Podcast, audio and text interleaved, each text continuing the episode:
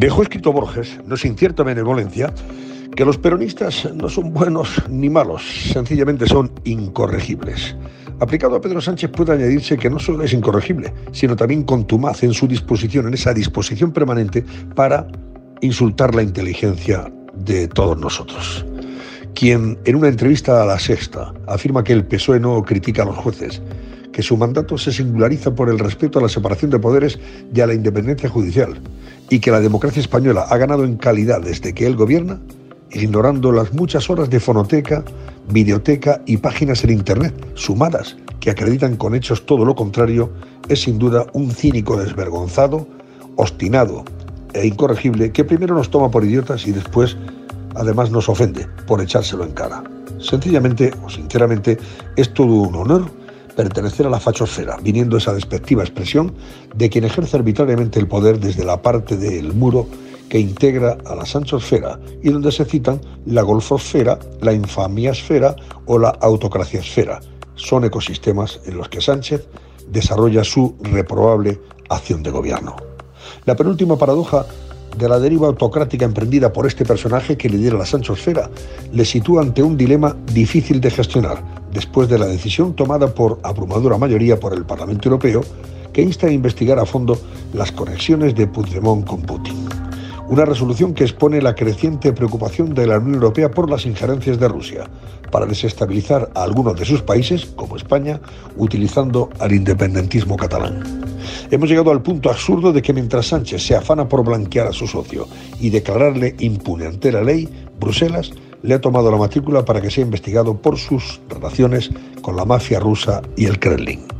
La amnistía se le ha puesto cuesta arriba a Sánchez y a la marioneta de Moscú, que es como la prensa alemana califica a quien gracias a sus siete votos y a la irresponsabilidad de un político ávido de poder como el inquilino de la Moncloa, maneja los hilos de la gobernación de España desde Waterloo.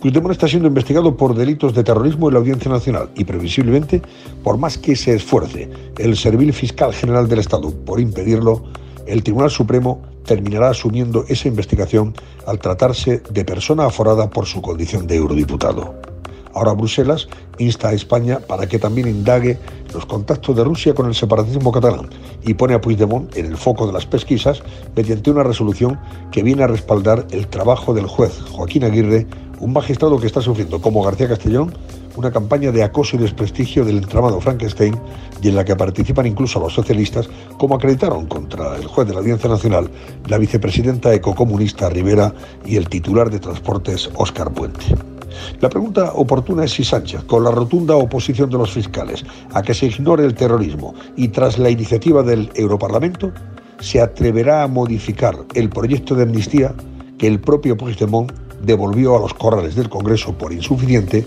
para incluir en el texto, durante la nueva tramitación, la exigencia de Junts de amnistiar todos los delitos terroristas y también de alta traición, a pesar de los procesos judiciales en marcha. Esa sería una línea roja casi imposible de traspasar, no tanto por Sánchez, ¿eh? cuya disposición a sortear la Carta Magna está muy presente en su forma arbitraria de gobernar, sino por la advertencia que desde el Tribunal Constitucional le ha hecho su amigo Cándido Conde Pumpido sobre la dificultad de facilitarle en esas condiciones un dictamen favorable a su ley.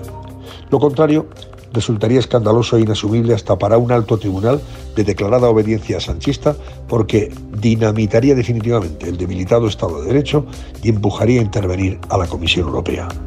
Aguardamos, por tanto, con interés las nuevas exigencias de Puigdemont y hasta dónde está dispuesto Sánchez a incurrir en más corrupción política, legislando a medida del prófugo después de toparse con el escollo de Bruselas y frente a la decidida voluntad de los jueces de no permitir su impunidad.